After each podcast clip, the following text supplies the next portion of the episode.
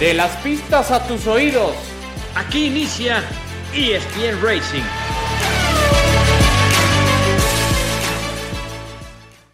Hola, ¿qué tal? ¿Cómo están amigos? Qué gusto saludarles. Esto es ESPN Racing, el podcast.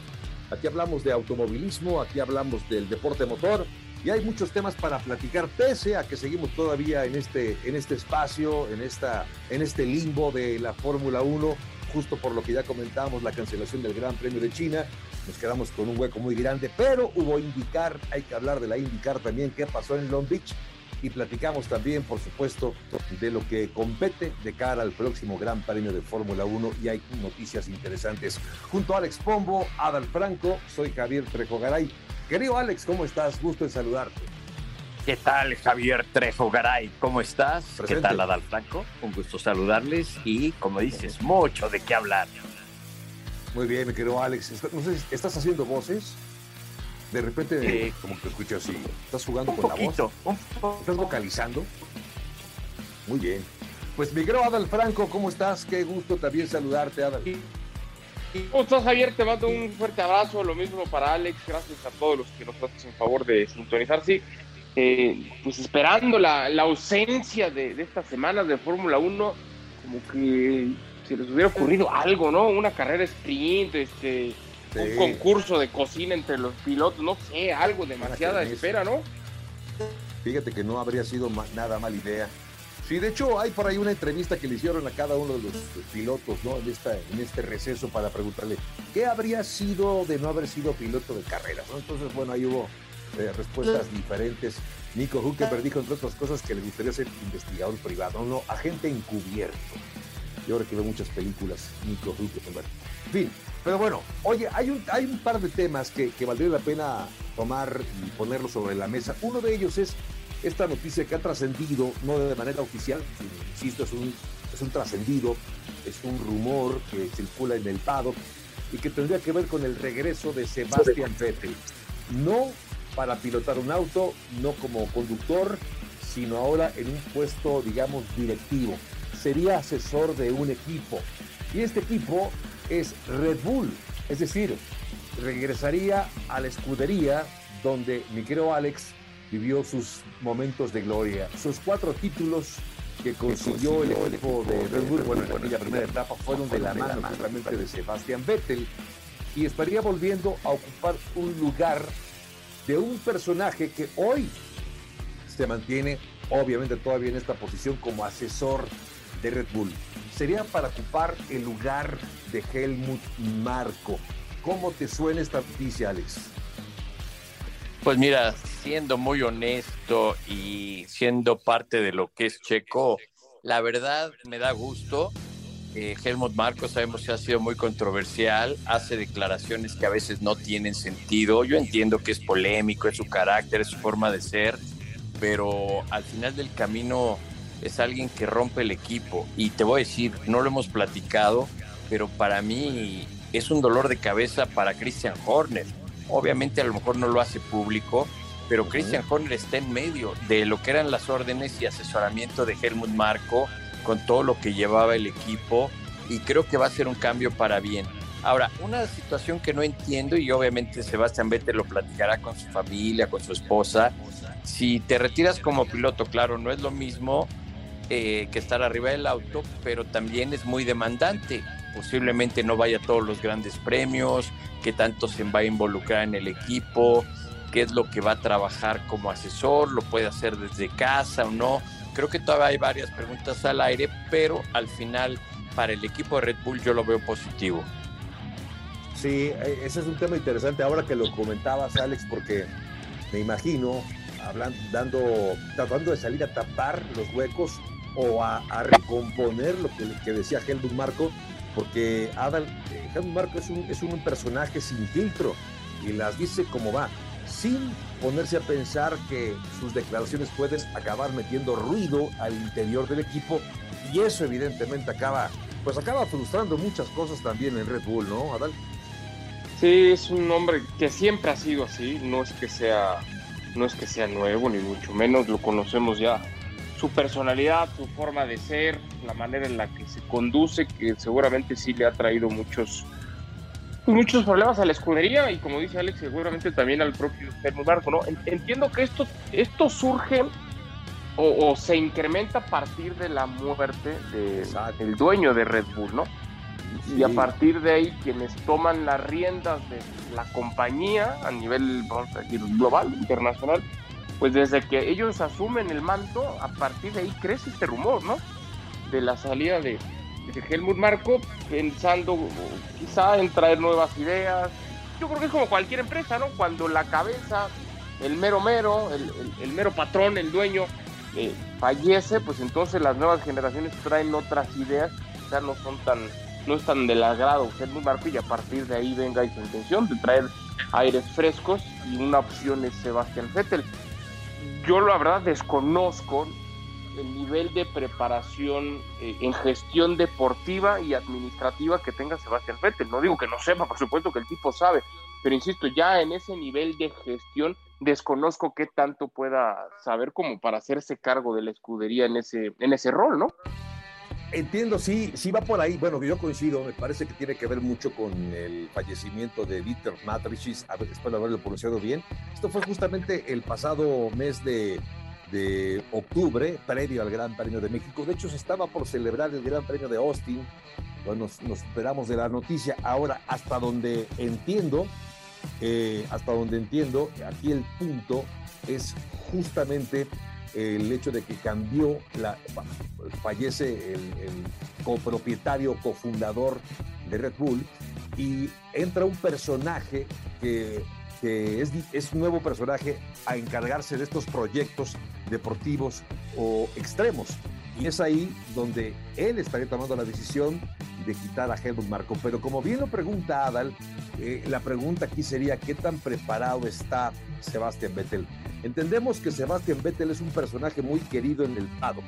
Es un hombre que es eh, reconocido, tiene, tiene mucho carisma, incluso diría yo, eh, y que tiene buen trato con eh, los pilotos.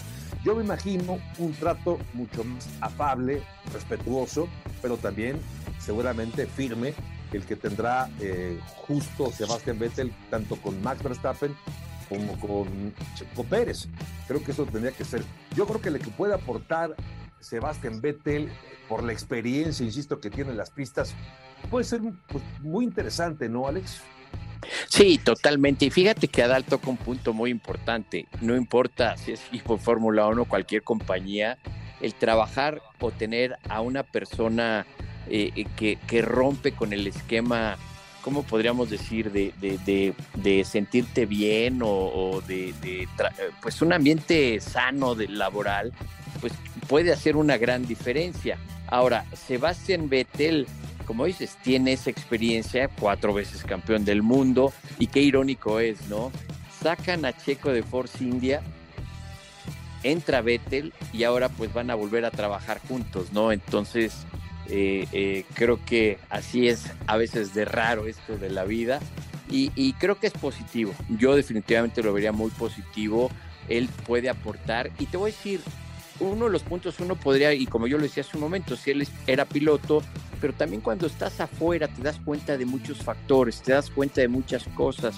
Eh, también en este caso, Sebastián Vettel es alguien que está fresco, que se acaba de bajar del auto y también técnicamente, aunque yo mencionaba que, que últimamente pues sentía que no desarrollaba los autos como debía, eh, pero la, los conocimientos también ahí están.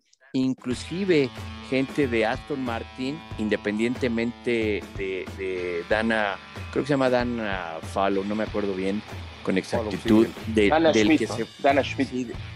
No, del que se fue de, que era brazo derecho del grupo de ah, Adrian Nube de Ingenieros, que se fue Aston Martin. Dan Fallow, creo se llama. Eh, eh, este eh, comentaba que, que, pues Aston Martin está como está ahorita por el desarrollo que ejerció Sebastian Vettel en sus últimos años o en el último año con ellos. creo que es importante eso destacarlo y viene a fortalecer y sobre todo hacer un ambiente más agradable de trabajo y a lo mejor romper esa tensión entre los dos pilotos. Pues sí, yo también coincido, creo que se saldrá ganando también Red Bull por la llegada de un hombre que, que, tendrá más eh, mano izquierda, que sabrá gestionar mejor las eh, declaraciones, las comunicaciones, incluso también eh, con, con, los propios pilotos, ¿no?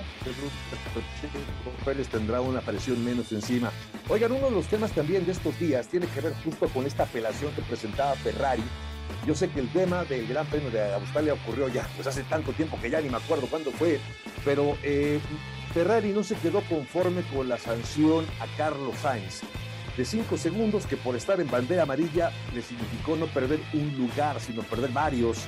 Esto implicó obviamente perder puntos y posición en el ranking de la clasificación de pilotos de, Fórmula 1. Se presentó la apelación, eh, había argumentos que quería presentar Ferrari, el propio Carlos Sainz, mismos que fueron desestimados porque no encontraron, decía la FIA, digamos que eh, las pruebas o los, eh, o los argumentos que decía eh, Carlos Sainz tener, Adal, para poder revertir esa sanción.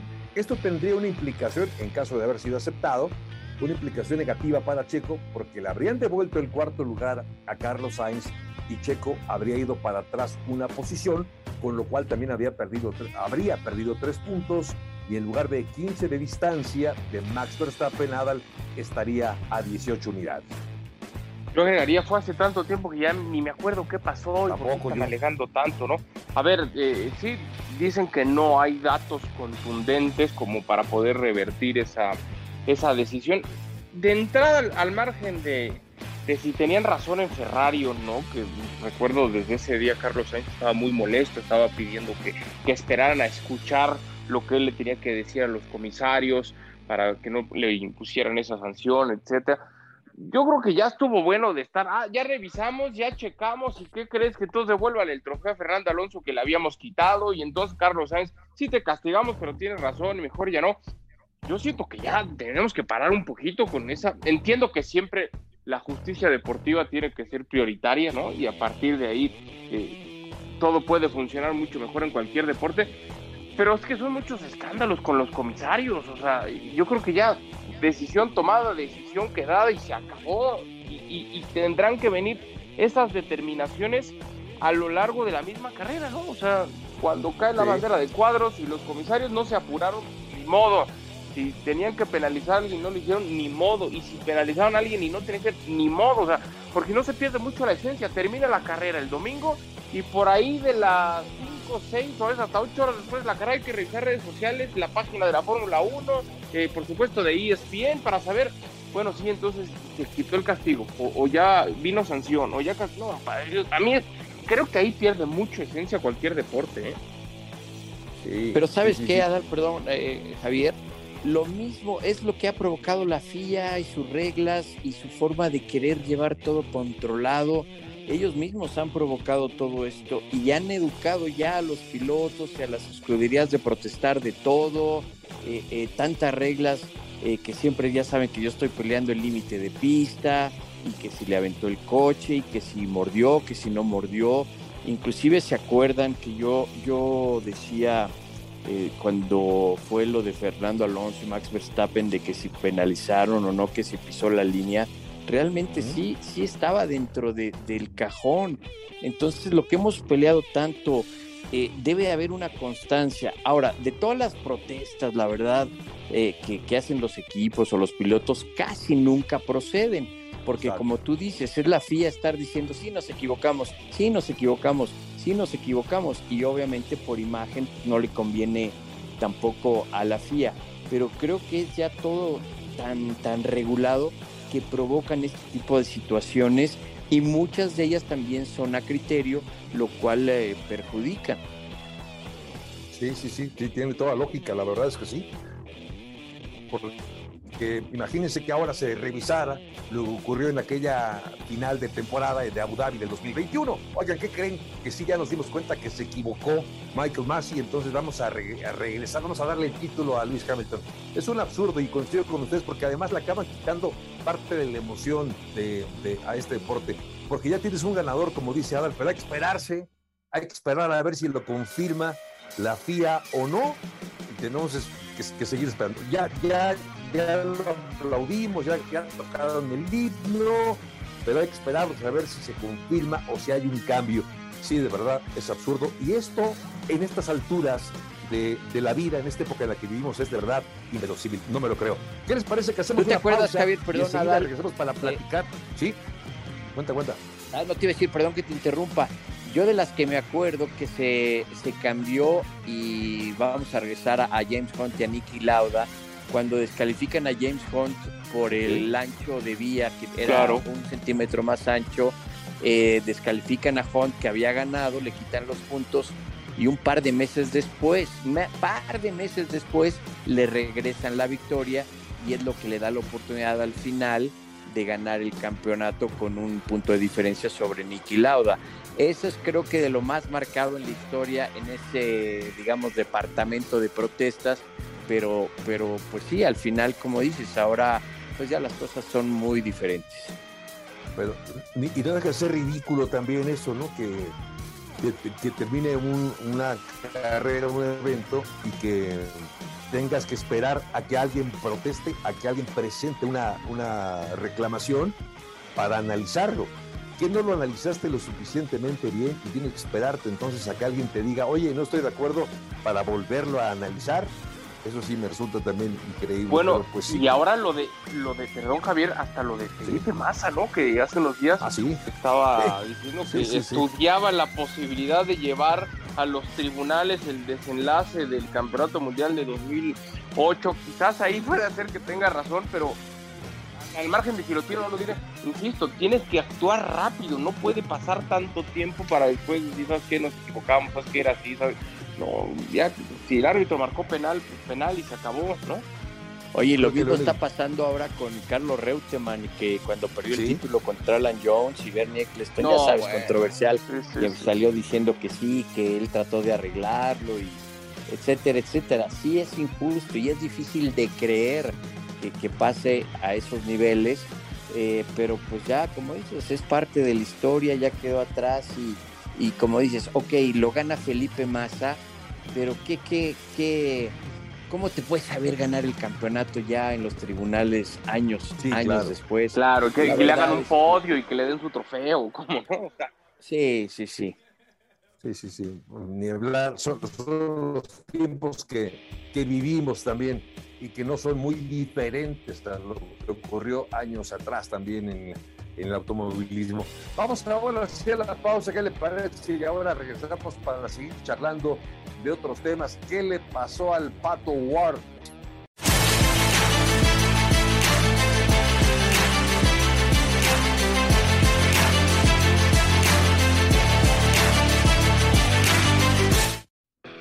De regreso con ustedes, amigos de ESPN Racing. Seguimos hablando junto a Adal Franco, Alex Pombo, soy Javier Trejo Garay. ¿Y qué pasó finalmente en Long Beach? Para poner un poco de contexto, me creo Alex Pombo, pues estaba peleando. Arrancó sexto lugar, por cierto, el Pato War. Lamentablemente, un incidente en pista contra quien sería la posta el ganador de la carrera. Acaba perdiendo más posiciones y acaba en la posición número 17. Lo lamentable de esto Alex Adal, amigos, es que acaba perdiendo también el liderato de la clasificación de la IndyCar y es ahora segundo. ¿Qué le pasó, mi querido Adal, a Pato Ward? Pues sí, bien lo, bien lo señalas, comete un, error que le cuesta muy caro en carrera. Cuando había andado muy bien, y Alex nos puede contar mucho mejor, pero había andado muy bien desde las porradas eh, de clasificación yo lo que de verdad me resulta increíble entender es, no, no es pasión mal encaminada, es gente estúpida, que puede ser capaz de llegar a amenazar de muerte a un deportista por un error que cometió. O sea, hay que tener, no lo quiero ni decir, pero en verdad me resulta increíble que haya, no son aficionados y no son gente normal, tienen, tienen algún problema en sus vidas o varios problemas, para llegar a amenazar de muerte al deportista que les falló. O sea, en serio, no sé qué tiene en la cabeza.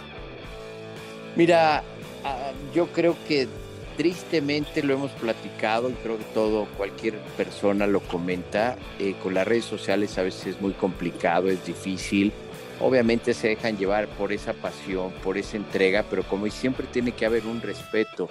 Eh, eh, obviamente un compañero nuestro hizo un comentario, pero lo hace por esa pasión, por esa entrega y por supuesto que no, no significa y no debería ir más allá de. Eh, entiendo la pasión, pero, pero pues tú sabes que, que, en las redes sociales la gente se oculta. ahora sí que lo digo abierto, todos lo sabemos.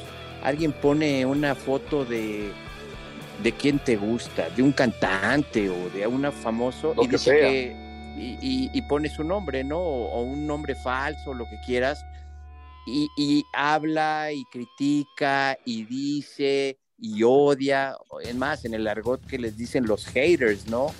Eh, nada les parece. Entonces, yo lo quiero catalogar también de esa manera. Ahora, indicar ya intervino y mandó obviamente una carta. El dueño del equipo, Ricardo Juncos, ya también mandó un comunicado. Y como yo lo dije ese día en la transmisión, fue una mala comunicación haciendo un análisis ya de carreras, no de pasión o de locura. Es el equipo, cuando los ingenieros están sentados ahí en el pit lane, tienen computadoras, tienen eh, eh, mucha información y ellos saben perfectamente bien dónde va cada coche, cada piloto, cada auto. Y ahí el ingeniero tenía que haberle avisado a Carlo Mailot, tenían que haberle avisado a Agustín Canapino dónde estaba cada uno.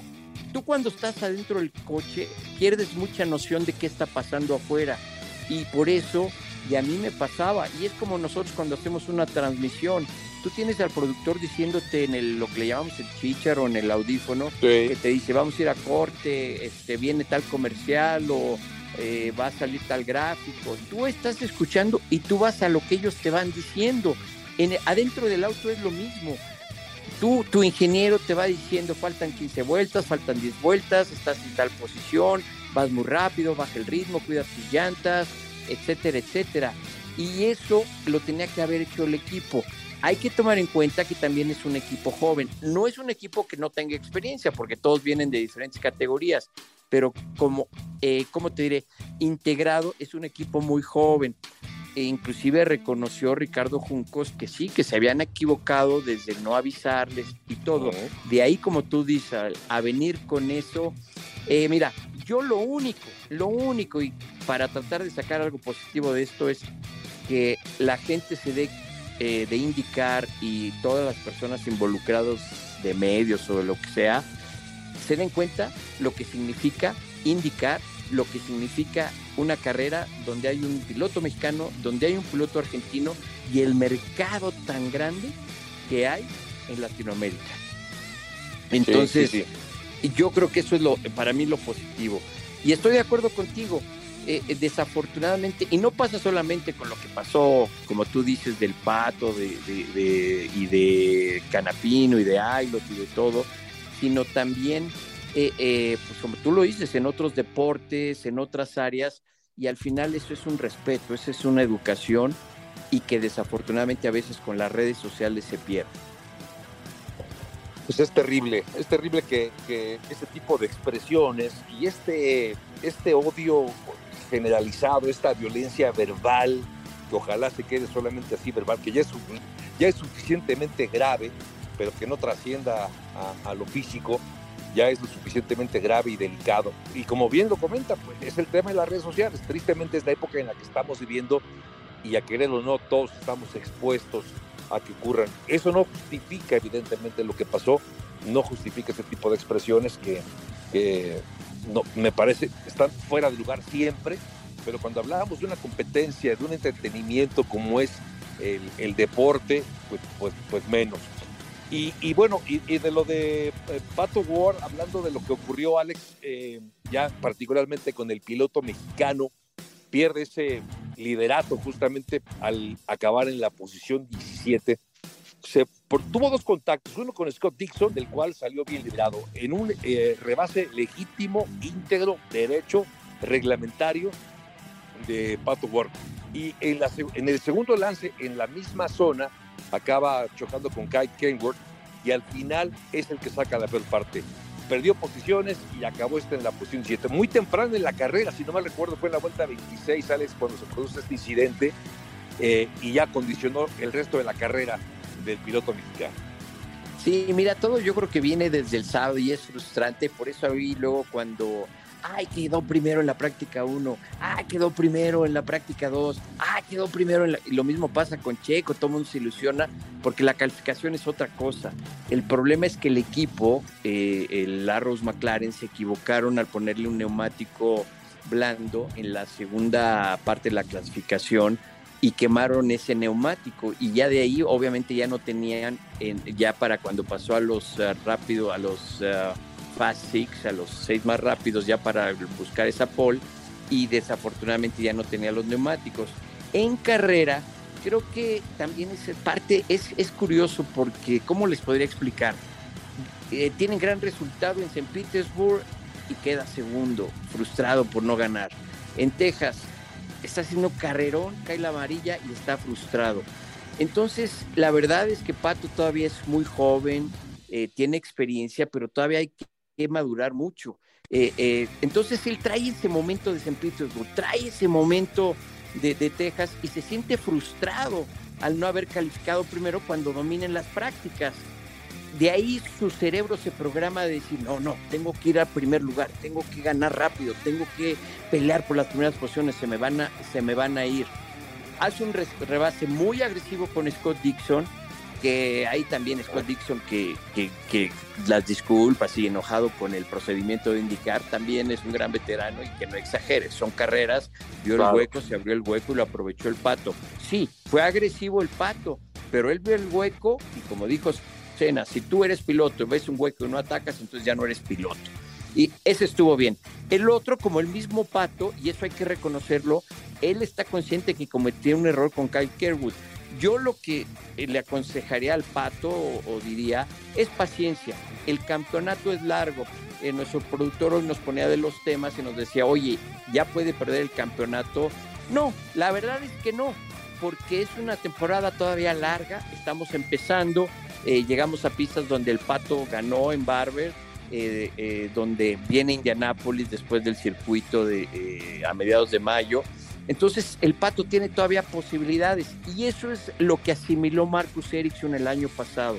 Constancia, consistencia, el estar ahí en los puntos en las carreras. Y eso es lo que tiene que asimilar.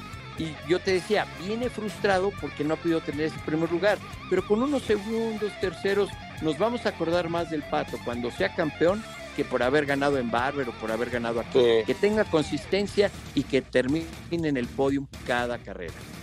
Sí, Como fue muy padre el año pasado. Sí, sí, sí, sí. Sí, claro, bueno, y hace un par de años igual acabó peleando por el título y, se quedó con las ganas. Y es esta, esta, sensación de frustración desde aquel 2021, el 2022 por las razones que hayan sido, no fue la mejor temporada para, para eh, Patricio Ward, mi querido Adal, arranca bien esta, temporada a pesar de que no logró la victoria, dos segundos lugares le valía para ser el líder, y, ahora este, pues este incidente que, hace perder ese primer lugar justamente a manos de Marcus Ericsson. Y detrás de él, ojo, eh, porque ahora es su líder, Pato, detrás de él viene justamente Alex Palou y usted también Joseph Newgarden, es decir, eh, la temporada es larga, pero creo que esto puede ocurrir en cualquier deporte y quizá en cualquier ámbito de la vida. Cuando te presionas tanto por los errores que cometiste, pues la misma presión te hace perder la concentración, Adal, y te acaba llevando a un segundo error. Es decir, memoria corta es lo que se aconseja en este tipo de cosas, ¿no? Sí, sí, sí, de acuerdo. Eh, penal, yo sé que a Alex no le gustan mis ejemplos de fútbol, ni modo, voy a poner otro. Eh, penal fallado, pues pues penal Depende de qué equipo. Oye, tú sabes la presión que yo tengo de cada podcast estar con Javier Trejo Garay y Adal Franco. y aguante, y aguante. Por eso me relajo, tengo paciencia, es una temporada larga. Así que adelante, Adal, no te preocupes, suéltala. Mientras no sea del América o de las Chivas, todos. No, no, no, no, del América te prometo que jamás. De las Chivas ahí sí te tendré que ofrecer disculpas, pero del América puede estar seguro que no. No, pues es penal fallado, penal olvidado. Y creo que como este episodio tiene varios, el, pato a lo largo de su carrera, como que le cuesta trabajo dar la vuelta a la página y enfocarse a lo que viene. Siento que a veces se, sumerge demasiado en, el error, en el problema, lo, lo describe muy bien Alex. Todo es a partir de el deseo, las ganas, la ilusión que tiene de trascender. Tú decías también, Javier, en otro episodio de, del podcast de ESPN Racing, lo que podía tener también sobre la mente, ¿no? El Pato, después de que se ha complicado su llegada a Fórmula 1, que pasa el tiempo, se hace más grande, etcétera, y no ha dado ese brinco. E, él tiene muchísimas ganas, muchísima ilusión de trascender, de ganar. Recuerdo, yo platicaba con él en el Gran Premio de Austin de la temporada anterior y decía, es que es absurdo que yo no tengo todavía los puntos de la superlicencia. Eso es un, un tema que me tiene desesperado porque ya ha hecho los méritos suficientes como para tenerlos. Entonces, creo que a veces le, hasta cierto punto es, natural, ¿no? Somos seres humanos. Le pesan las ganas de querer demostrar, de querer trascender, de querer ganar, y ahí es donde él se equivoca. Me gusta mucho el, ejercicio de autocrítica que tiene, porque dice, me equivoqué y estoy este, decepcionado de mi desempeño, ¿no? O sea, lo tiene claro, él sabe cuál fue el error, él sabe lo que él tiene que trabajar, reconoce también el auto que le dio el equipo como para poder pelear no solamente este fin de semana, sino en el mismo campeonato.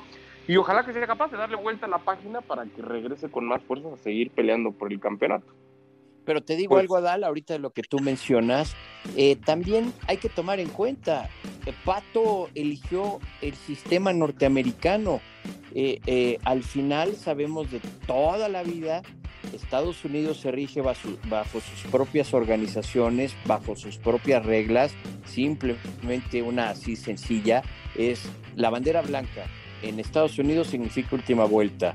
En eh, FIA o el sistema europeo FIA es auto lento adelante, auto de seguridad, auto insignia, etcétera, etcétera, adelante de ti.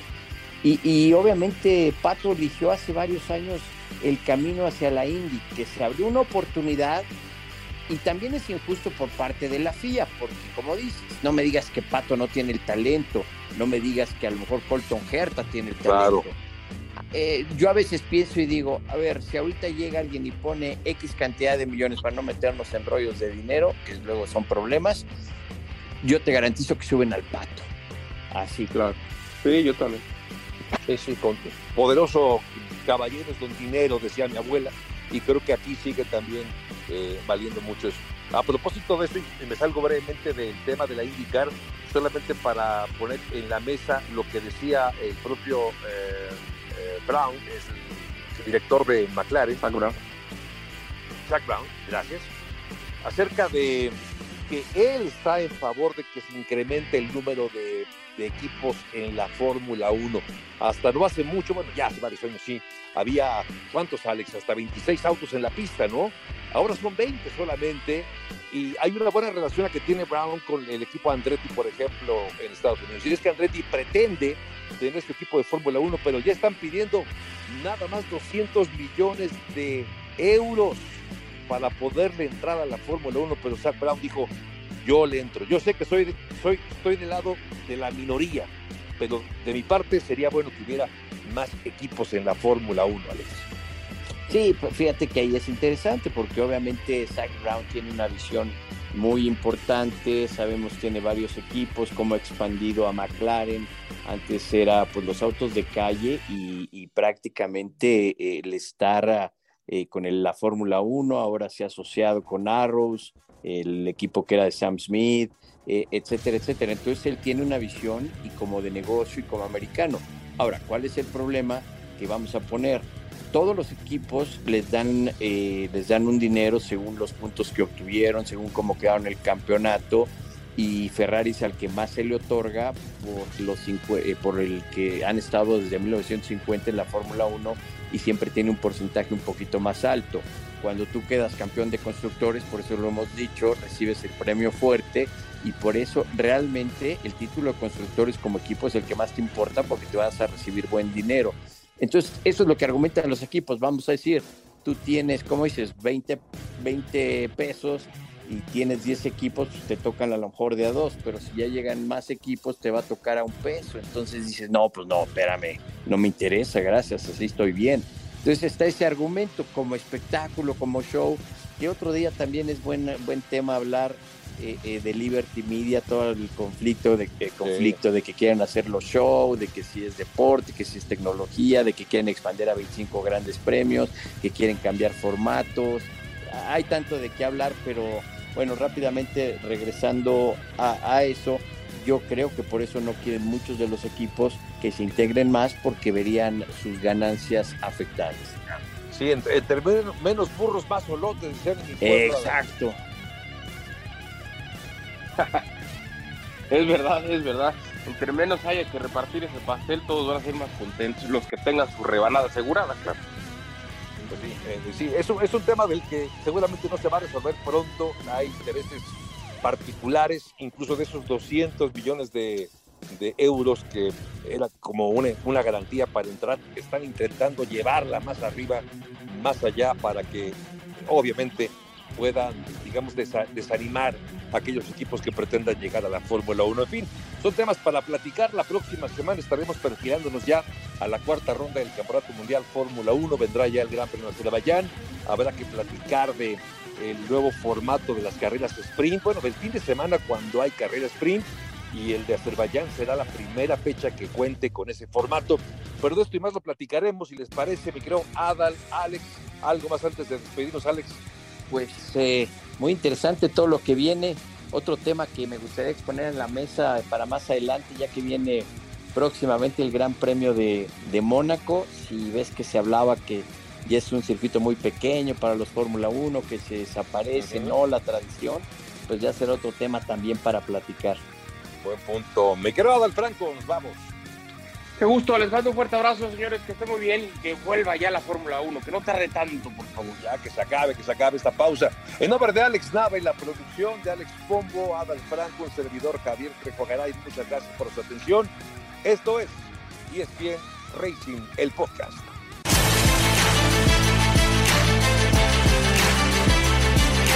De las pistas a tus oídos, esto fue ESPN Racing